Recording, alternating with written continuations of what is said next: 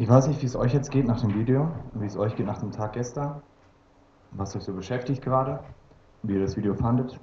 Ich finde es krass, wie der Typ da handelt und ähm, wie er sich einbringt, wie er seinen Bereich verlässt. Als ich das Video das erste Mal gesehen habe, dachte ich bei diesem Typen, oh Mann, was macht er da eigentlich? Der sieht die Situation auch selber. Ja, und dann denkt man sich so, was macht der eigentlich da? Und warum macht der eigentlich nichts? Und ich denke weiter und gucke das Video weiter und so, krass, das hat ihn eigentlich eingeschränkt. Also, ich hätte mir viele Sachen ausgemalt, vielleicht, warum, warum hat er es nicht getan oder warum hat er jetzt nicht geholfen oder warum ist er jetzt nicht selber dahin gegangen. Und dann diese Situation zu sehen und zu sehen, was er eigentlich für einen Grund hatte, es nicht zu tun oder was ihn gehindert hat, genau das zu tun.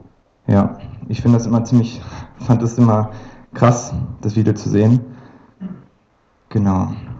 Da stand auch am Ende ein Text, habe ich jetzt leider weggemacht. Liebe, diese Nächstenliebe ist immer wieder eine Entscheidung von Moment zu Moment. Und ich glaube, das ist echt sowas, wo ich sage, okay, Nächstenliebe, das ist auch ein klarer Punkt, der ja uns aufgetragen ist, dem wir nachgehen sollen. Aber nicht nur Nächstenliebe, sondern auch zu handeln, ohne diese Zurückhaltung, ohne sich da rauszunehmen und zu sagen, aber das und das hindert mich. Und das finde ich da einfach richtig krass. Wenn ich sage, ich bin selber Christ und ich möchte was tun, dann frage ich mich, okay, was macht mich denn als Christ aus oder warum bin ich denn Christ? Und ähm, bevor ich zur Bibelschule gegangen bin und sich das so langsam abzeichnete bei mir im Lebenslauf, was ein bisschen gedauert hat, habe ich schon in einer Beziehung zu Jesus gelebt und meistens war ich auch sonntags im Gottesdienst und ähm, ich war gerne auf christlichen Freizeiten, so wie hier mal im Sommer, das war eigentlich ganz cool. Ich habe sogar hauptsächlich christliche Musik gehört Weiß auch nicht warum, hat sich irgendwie so ergeben. Genau. Und eigentlich, ich finde so generell, was hört sich ganz gut an, oder? So, das ist doch ein Christ. Christliche Musik, Gottesdienste, Freizeiten. Doch was bedeutet es eigentlich, Christ zu sein? Und was macht einen Christen aus? Christen haben sich ja nicht selbst Christ genannt. Ich wusste nicht, ob ihr es wisst. Genau. Vielmehr, sie wurden irgendwie als Christen bezeichnet von anderen Menschen. Und warum? Naja, man sah ihn an und merkte irgendwie, dass sie zu Jesus Christus gehörten und dass sie mit ihm unterwegs waren, dass sie irgendwie anscheinend ihm ähnlich waren und ähm, irgendwie so ähnlich lebten wie Jesus. Wann Christen das erste Mal wirklich Christ genannt werden, ist in Apostelgeschichte 11. Und da lese ich jetzt ab Vers 24. Da geht es um ähm, Barnabas und Paulus, zwei Jünger und Apostel, die unterwegs waren. Und da steht das dann tatsächlich, genau, ich lese mal ab Vers 24. Da geht es um Barnabas. Denn er hatte einen edlen Charakter, war mit dem Heiligen Geist erfüllt und hatte einen festen Glauben. Durch seinen Dienst stieg die Zahl derer, die an den Herrn glaubten, ständig an. Schließlich reiste er nach Tarsus, um Saulus zu suchen. Oder Paulus, eine Person. Nicht verwechseln. Das nicht denken, dass zwei verschiedene wären. Und als er ihn gefunden hatte, nahm er ihn mit nach Antiochia. Die beiden waren dann ähm, ein ganzes Jahr miteinander in der Gemeinde tätig und unterrichteten viele Menschen im Glauben. Hier in Antiochia, jetzt kommt das Entscheidende, wurden die Jünger des Herrn zum ersten Mal Christen genannt. Luther übersetzt viele Menschen, also unterrichtet viele Menschen im Glauben und schreibt dann, daher, schreibt Luther, wurden in die Jünger in Antiochia zum ersten Mal Christen genannt. Was macht es aus? Barnabas hatte einen edlen Charakter, war mit dem Heiligen Geist erfüllt und hatte einen festen Glauben. Edlen Charakter, Heiliger Geist, fester Glauben. Aber ein edler Charakter, was, was soll das denn sein? Ich meine, lebe ich mein Glauben nicht so, dass andere das schon merken, dass ich irgendwo Christ bin, an meinem edlen Charakter, wenn ich das so nennen will? Also irgendwie doch schon. Also ich dachte es zumindest, ich war ja sozial eingestellt, habe die Leute nicht immer gemobbt und so, war eigentlich ganz nett, Genau, eigentlich doch dies Jahr alles gut. Und irgendwie hatten auch nicht die Leute was gegen mich. Das war ganz cool. Auch in der Schule, die, keiner hat was gegen mich. Ja, eigentlich so. Das war eigentlich ganz angenehm. Aber eigentlich gab es davon auch viele Leute, die keine Christen waren. Die waren auch nett zu vielen Menschen. Die waren immer gut drauf. Die hatten eigentlich auch keine Feinde. Und wenn ich so dran denke, gibt es auch ganz viele Leute, die bei Greenpeace und so weiter sich engagieren. Die sind auch keine Christen. Man könnte trotzdem sagen, die sind doch eigentlich gut. Der edle Charakter. Hm ich dachte, es geht noch weiter und ähm, was ich dazu noch sagen soll. Und heute Morgen auf der Dusche kam mir noch ein Gedanke.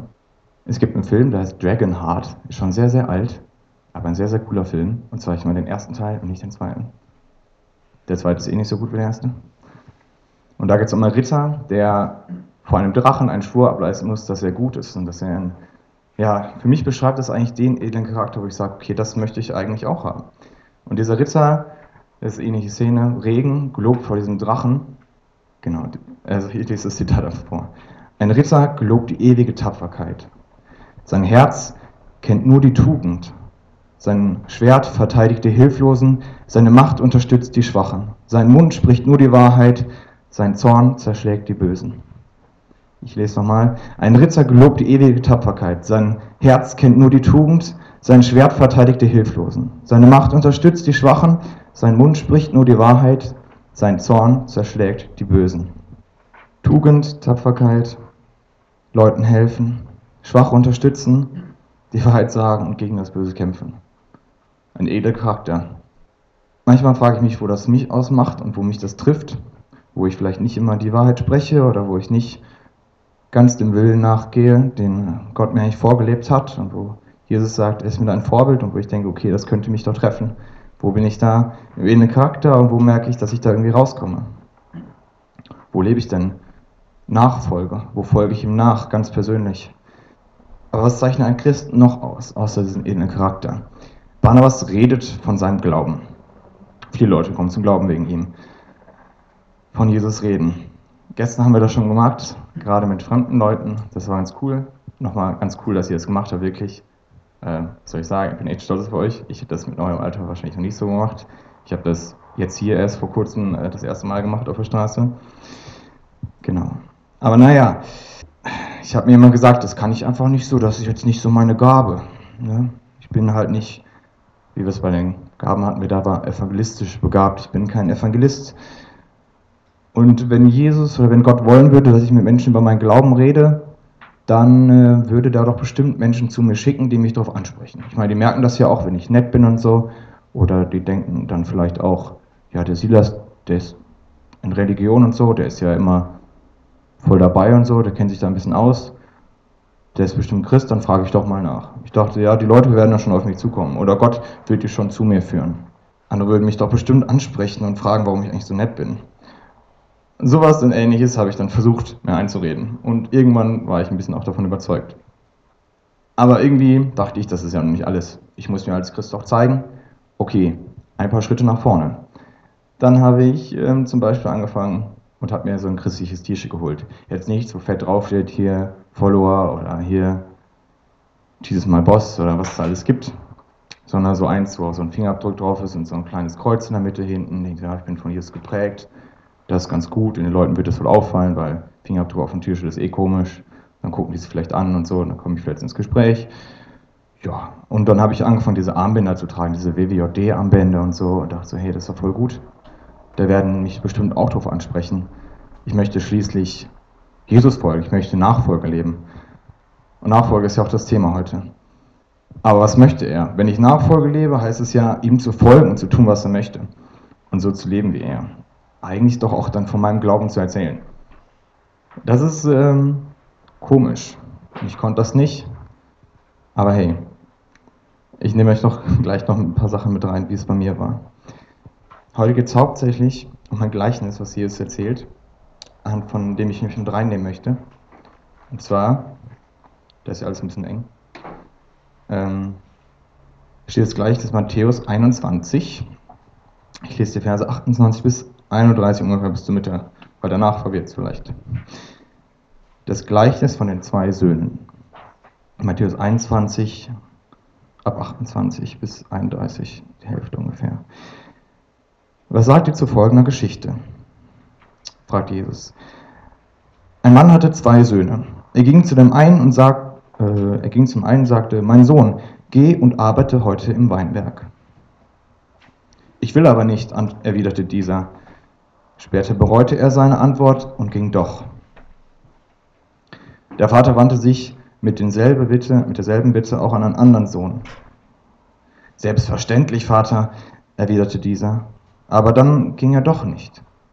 Wer von den beiden hat nun getan, was der Vater wollte? Und die Pharisäer, mit denen Jesus da im Gespräch ist, antworten, der Erste. Und der Erste tat den Willen. Er hat dann zumindest bereut und ist aufs Feld gegangen, arbeiten. Er hat das getan, was der Vater wollte. Er ist dem Vater gefolgt. Wenn ich das gleich so lese, fallen mir diese unterschiedlichen Wendungen auf. Beide taten eigentlich erstmal nicht, was sie gesagt haben.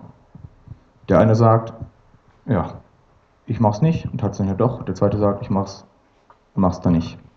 Doch einer tat das Richtige. Der Sohn, der ehrlich gesagt hat, dass er es vielleicht nicht möchte und es dann bereut. Der zweite, der sagt, er tut es und dann nicht, doch nicht tut, der tut wohl nicht den Willen des Vaters. Aber ging es vielleicht mir nicht so? Habe ich mir vielleicht eingeredet, dass ich es will, dass ich vom Glauben reden will, aber will es eigentlich doch nicht? Habe ich mich ein Stück weit selbst sagen, belogen? Habe ich Ausreden gesucht und äh, einfach mich rauszureden und zu sagen, hey, das ist einfach nicht meins jetzt gerade, das ist einfach so. Und die anderen werden es ja merken und so weiter, was ich gerade erzählt habe. Vielleicht hatte ich einfach keine Lust und hatte Angst vor Gesprächen über meinen Glauben, Angst auf die Nase zu fallen, Angst außen vor zu sein. Doch genau, ich habe bereut es. Deshalb habe ich ja dann auch diesen christlichen Touch in meinen Kleidungsstil reingebracht, um Nachfolge zu leben. Inzwischen bereue ich es wieder doch nicht noch mehr gemacht zu, zu haben, nicht öffentlicher über meinen Glauben geredet zu haben, mit Leuten darüber ins Gespräch zu kommen, so wie wir es gestern gemacht haben. Auch gerade mit Leuten, die ich vielleicht schon kenne. Ja, und jetzt stehe ich hier, bin an einer Bibelschule und die Leute, die wissen das auch. Ich sage das offen und denke so, warum habe ich das nicht schon vorher gesagt? Da hätte ich direkt mit denen reden können. Immerhin können ich die, die noch was mit mir zu tun haben, generell, die kritisieren das nicht. Die können das vielleicht nicht ganz nachvollziehen, aber sie verurteilen mich deswegen nicht ganz. Da habe ich vielleicht wie der Erste gehandelt. Es erst nicht getan und dann doch bereut. Aber manchmal denke ich auch, ich habe es gemacht wie der Zweite. Ich habe, äh, das war krass, das war ein krasses Erlebnis. In der Schule wurde ich tatsächlich auf meine Armbänder angesprochen. Seltsam dachte ich mir, aber nun, ich trage es ja eigentlich dafür. Es war ein Kunstunterricht, 10. Klasse. Ich kann mich noch ziemlich gut daran erinnern. Theorie, ja, war interessant. Ne? Kunsttheorie, 10. Klasse. Genau ich saß in so einem U und mir gegenüber, auf einer Seite vom U, das waren so, keine Ahnung, sechs, sieben Meter entfernt, saßen noch zwei. Die kannte ich sogar eigentlich relativ, ja, also ich hatte ein bisschen was mit denen zu tun. Ich will jetzt nicht sagen, sie waren so voll die dicken Freunde, aber waren schon irgendwo befreundet. Ich hatte dieses rotes Frog-Armband an. Vielleicht kennt ihr das? Dieses Fully Range on God, oder? Ähm, und die zwei Mädels da, die haben mich dann halt darauf angesprochen. Sie haben gefragt, was das denn für Festivalarmbänder wären. Okay, es war jetzt ein Kunstunterricht und so und es war einfach nicht die richtige Situation. Wie soll ich denn auch aus der Entfernung mit denen darüber quatschen? Das wäre eh nicht möglich gewesen. Ich meine, müssen wir auch zuhören und dann in der Pause darauf zugehen. Das hat sich dann halt verlaufen. Das war ja eigentlich okay. Also, ich habe dann halt das Gespräch irgendwie abgewunken und hinterher dachte ich mir so, Silas, bescheißt dich eigentlich selbst? Also wenn das nicht so eine Situation war, wo du eigentlich hättest voll darüber reden können, warum du das trägst, warum das eigentlich keine Festivalarmbänder sind, warum, ja, was das eigentlich bedeutet und was mein Glaube bei mir bedeutet, nee, das war keine gute Möglichkeit, Quatsch. Manchmal denke ich mir, wahrscheinlich war es irgendwie beides. Ich habe mal gehandelt wie der erste Sohn, der sagte, ich will das doch tun, äh, ich will, ich will es nicht tun, ich traue mich nicht, ich kann das nicht und habe es dann hinterher doch immer wieder bereut. Oder ich habe gehandelt wie der Zweite, der gesagt hat, ich habe voll Bock, das zu machen, ich will mich einsetzen, ich will Nachfolge leben. Und dann gesagt hat, nee, nee, ich, ich will nicht. Vielleicht gibt es bei dir auch Bereiche in deinem Leben, wo du merkst, okay, da möchte ich eigentlich Nachfolge leben, da möchte ich Jesus nachfolgen, in dem, was er sagt, in dem, was er sagt, was ich tun soll und wie ich mich verhandeln soll. Wo ich vielleicht merke, okay, was ist da mit meinem, was ist in dieser Situation oder diesem Umfeld mit meinem edlen Charakter? Mehr eine Zunge, die nur die Wahrheit spricht, meiner inneren Tugend. Ich glaube die Wahrheit, meine Macht unterstützt die Schwachen, sein Mund, äh, sein Zorn zerschlägt die Bösen, zerschlage ich immer das Böse. Wann tue ich vielleicht doch Dinge, die nicht so richtig sind? Wo merke ich, dass ich irgendwie Gott außen vor lasse? Vielleicht Vereine, vielleicht in der Schule allgemein, dass ich sage, hey, ich bin jetzt in der Schule, das ist cool, bin ja gut dabei, Das ist so mein Bereich. Jesus, danke. Vielleicht sonst, wenn ich mit Freunden irgendwo unterwegs bin, gerade am Wochenende. Das ist eigentlich ganz cool. Da kann man auch mal so viel besser mit denen ins Gespräch kommen, wenn man jetzt nicht unbedingt immer so darauf achtet, was Jesus vielleicht da einen sagen möchte. Vielleicht ist auch der Bereich Beziehung. Ich glaube, das weißt du selber am besten. Wo du da dem ausweichst, was Gott dich vielleicht sagt zu diesen Bereichen. Hast du vielleicht schon mal gehört, dass Gott dir was gesagt hat? Wo er sagte, hey, das, was, was machst du da eigentlich? Oder willst du nicht eigentlich das und das tun? Warum gehst du dem dann nicht nach? Warum hörst du nicht auf das, was ich dir sage? Oder tu es doch einfach. Und du denkst dir so, nee, du hast es dann nicht getan. Hast du solche Situationen erlebt? Oder wo fiel es dir schwer, deinen Glauben offen zu leben und offen darüber zu reden, gerade vor Freunden? Das kann immer wieder schwer fallen. So wie ich das auch erlebt habe. Immer und immer wieder.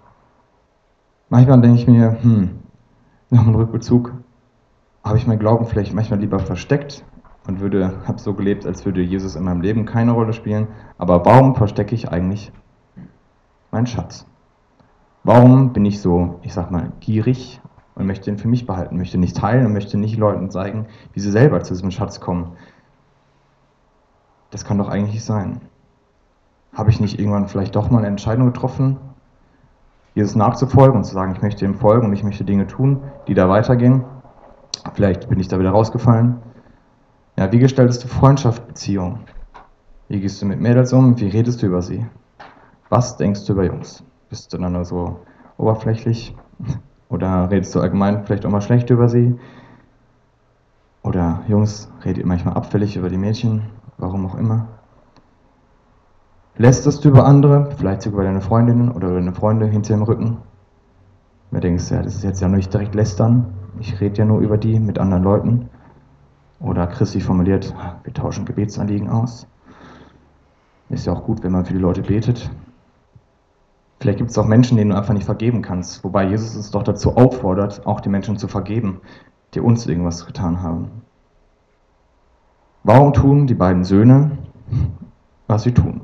Warum sagt der Erste, dass er nicht aufs Feld möchte und geht dann doch? Und warum sagt der Zweite, dass er es tun möchte und dann doch nicht macht? Also ich persönlich, als ich das gelesen habe und so drüber nachgedacht habe, dachte ich mir, ich kann mir vorstellen, dass sie beide eigentlich dem Willen des Vaters nicht widersprechen wollten. Dass sie beide das tun wollten, was der Vater von ihnen verlangt und beide dem nachgehen wollen, was er sagt. Beide auf ihre Art und Weise. Der erste sagt, das ist er. Er sagt, klar, ne? also er sagt, ich kann das nicht machen, das geht nicht. Und dann bereut er seinen Widerspruch gegen seinen Vater und geht doch. Er wollte dem Vater nicht widersprechen. Der zweite sagt ja und will vielleicht dem Vater auch nicht widersprechen. Aber er kann es nicht. Er geht nicht. Vielleicht denkt er auch über die Anstrengung nach und das, was dann folgt oder wo er sich ändern müsste. Auf jeden Fall geht er nicht. Was, was hindert dich daran, weiterzugehen? Wenn ich in das Video denke, was hindert dich daran, weitere Schritte zu gehen und Nachfolge zu leben? Gibt es bei dir irgendwas, wo du sagst, boah, das schränkt mich voll ein? seit dem Video denke ich daran, okay, was schränkt mich voll ein, aber also diesen Typen da auf dem Rollstuhl am Regen sitzen zu sehen, um Unterstand, ja, dann denkst du, diesen, diesen Bereich, ich meine, der hat sich wahrscheinlich sowieso nicht gut gefühlt, und dann diesen Bereich, wo er sagt, okay, da bin ich zumindest auf dem Bürgersteig, da fährt mich kein Auto um, ich bin im Trockenen, diesen Komfortzone, die er hatte, zu verlassen. Und alles, wo er sagt, okay, das hindert mich vielleicht daran, doch einfach aufzugeben, einfach weiterzugehen. Das finde ich enorm. Und ich denke darüber nach, was hindert mich daran, diesen Unterschied zu machen gegenüber denen, die einfach dran vorbeilaufen und gegenüber denen, die nicht helfen und äh, die nicht ihren edlen Charakter ausleben. Die Pharisäer selbst sagen, dass der Erste den Willen des Herrn tut, den Willen des Vaters tut, indem er es bereut und doch folgt. Wenn wir Reue zeigen, wenn wir uns schuldig fühlen und an unserer Einstellung, an unserem Handeln etwas ändern wollen, dann tun wir, was der Vater, was Jesus möchte. Ich selber glaube, dass zwischen den beiden Brüdern gäbe es eigentlich nicht so einen richtig großen Unterschied, wenn auch der zweite umgekehrt wäre. Er hätte ja eigentlich auch jederzeit die Möglichkeit gehabt zu sagen, okay, ich habe es gesagt, habe es nicht gemacht und jetzt möchte ich aber zurück. Ich möchte das tun, was der Vater gesagt hat und doch aufs Feld gehen. Hinterher hätten noch beide seinen Willen getan. Und Jesus vergibt unabhängig davon, ob wir Nein gesagt haben, obwohl wir ihm folgen wollten, oder ob wir Ja gesagt haben und es dann doch nicht gemacht haben. In jeder einzelnen Situation. Für mich war es immer wieder neu, immer wieder neu eine Entscheidung, immer wieder was, wo ich merkte, okay, wo stehe ich da selbst? Er trägt uns nichts nach, was uns schwergefallen ist, wo uns vielleicht schwergefallen ist, ihm zu folgen oder ihn zu bekennen. Er liebt uns. Und zu verstehen, dass er mich annimmt, egal wie oft ich es verkacke, egal wie oft ich doch nicht das tue, was er ja von mir möchte, zu wissen, dass ich nicht aus seiner Liebe fallen kann und dass ich immer wieder neu anfangen kann und immer wieder neu umkehren kann und nach jeder Entscheidung, die ich vielleicht getroffen habe und dann doch anders gehandelt habe, wieder zurück zu ihm zu kommen. Und das hat mich ein Stück weit frei gemacht und erleichtert. Ja, und er liebt dich. Er möchte das Beste für dich, egal ob du dir Vorwürfe machst oder nicht. Auch wenn du was verbockt hast, es ist für ihn kein Weltuntergang. Er freut sich darüber, wenn du sagst, okay, das war vielleicht doch nicht so gut. Gott vergibt, Gott ist gnädig. Das ist genial. Und eigentlich wissen wir das, aber manchmal fällt es uns schwer, ganz gnädig zu sein zu uns selbst und uns selbst zu vergeben, in dem, was wir tun, in dem, was wir selber verkacken. Unser Ziel ist es, Jesus ähnlicher zu werden und ihm aus ganzem Herzen nachzufolgen. Irgendwie sollen auch alle unsere Bereiche ihm gehören und in der Beziehung mit uns ja, möchte er uns formen, unseren Charakter formen, immer mehr hin zu diesem edlen Charakter, immer mehr hin, dass unser Herz nur die Tugend kennt. Ein Schwert, die Hilflosen verteidigt, unsere Macht, die wir haben, die Schwachen unterstützt, unser Mund nur die Wahrheit spricht, unser Zorn, Paulus sagt es vielleicht als heiliger Zorn irgendwo, das Böse zerbricht. Er möchte uns Leben ganz auf Fülle geben. Noch besser als das, was wir uns vielleicht ausmaßen können. Macht euch mal bewusst, dass er euch liebt und dass er euch annimmt und dass er auf keinen Fall so nachtragend ist, wie ihr es vielleicht mit euch selber seid. In dem, was ihr nicht so gut macht, wo ihr denkt, okay, das kann doch nicht sein. Bei dem ihr denkt, okay, christliche Nachfolge, das bedeutet auch von Glauben reden und auch so zu handeln. Aber ich kann das irgendwie nicht. Macht euch bewusst, dass ihr immer wieder zu ihm kommen könnt und dass für ihn das kein Problem ist. Und dass ihr immer wieder neu anfangen könnt und immer wieder neu die Entscheidung treffen könnt, ihm zu folgen. Diese weitere Schritte mit ihm gehen und da rauszutreten, aus dieser Komfortzone rauszutreten und äh, ihm nachzufolgen, in meinem Tun, in meinem Handeln, ihm nachzugehen und von ihm zu reden, auch von meinen Freunden. In Situationen, wo Leute gemobbt werden, ja, die Schwachen zu verteidigen, wo Böses einfach geschieht, da einzuschreiten, zu sagen, hey, das kann doch nicht sein die Wahrheit zu sagen, wenn es einfach dran ist, die Wahrheit zu sagen. Was sind Dinge in deinem Leben, wo du merkst, okay, die tue ich noch nicht, da lebe ich nicht ganz Nachfolge und da lebe ich nicht den Willen des Vaters, nicht den Willen des Herrn, nicht den Willen von dem, der eigentlich das Beste für mich will und ich das eigentlich auch weiß. Von dem ich weiß, okay, er liebt mich und natürlich möchte er das Beste für mich. Aber warum widersetze ich mich ihm dann? Warum möchte ich das nicht tun? Warum möchte ich nicht, dass andere das auch erkennen können? Ich weiß nicht, in welchem Bereich das bei euch ist, ob es spezielle Bereiche in eurem Alter gibt, wo ihr Gott außen vor lasst, oder ob es einfach das Reden ist von ihm, oder bemerkt, ja und der habe ich Probleme. Macht euch das mal bewusst und geht da weitere Schritte. Vielleicht denkt auch dieses, oh, weitere Schritte von meinem Glauben reden. Und ihr wisst nicht, wo ihr selber eigentlich im Glauben steht. Und jetzt, letzten Tage war das auch alles wieder ein bisschen viel, wo ihr gemerkt okay, wo bin ich eigentlich selber im Glauben? Wovon habe ich eigentlich gestern erzählt? Wo stehe ich eigentlich dahinter von dem, was ich den Leuten eigentlich mitgeben wollte? Ist es für mich jetzt schon dran, so Schritte zu gehen und davon zu erzählen? Oder ist der erste Schritt jetzt für mich erstmal tiefer in Beziehung zu ihm zu treten, um äh, überzeugt von dem zu erzählen, was ich dann hinter glaube? Wenn du merkst, es ist für mich eher dran, einen, weit, einen ersten Schritt mit Jesus zu tun und äh, in Beziehung zu ihm zu treten, um ihn kennenzulernen, um seinen Willen dann auch leben zu können und davon überzeugt zu sein, dann geh auch zu einem Mitarbeiter und sprich einfach mal mit ihm drüber. Und wenn du sonst merkst, okay, es gibt Bereiche, da muss ich Gott mehr mit reinlassen, da spüre ich, dass ich nicht in der Nachfolge lebe oder dass ich nicht seinen Willen tue, dann sprich da gerne mit Leuten drüber, geht da ins Gebet, macht euch bewusst, dass er euch vergibt, lasst euch das zusprechen, dass ihr geliebt seid und nicht aus seiner Liebe fallen könnt. Macht euch bewusst, dass ihr immer wieder neue Schritte mit ihm gehen könnt und immer wieder neu ja, anfangen könnt, mit ihm in Beziehung zu leben und Nachfolge zu leben, Jesus nachzufolgen. Amen.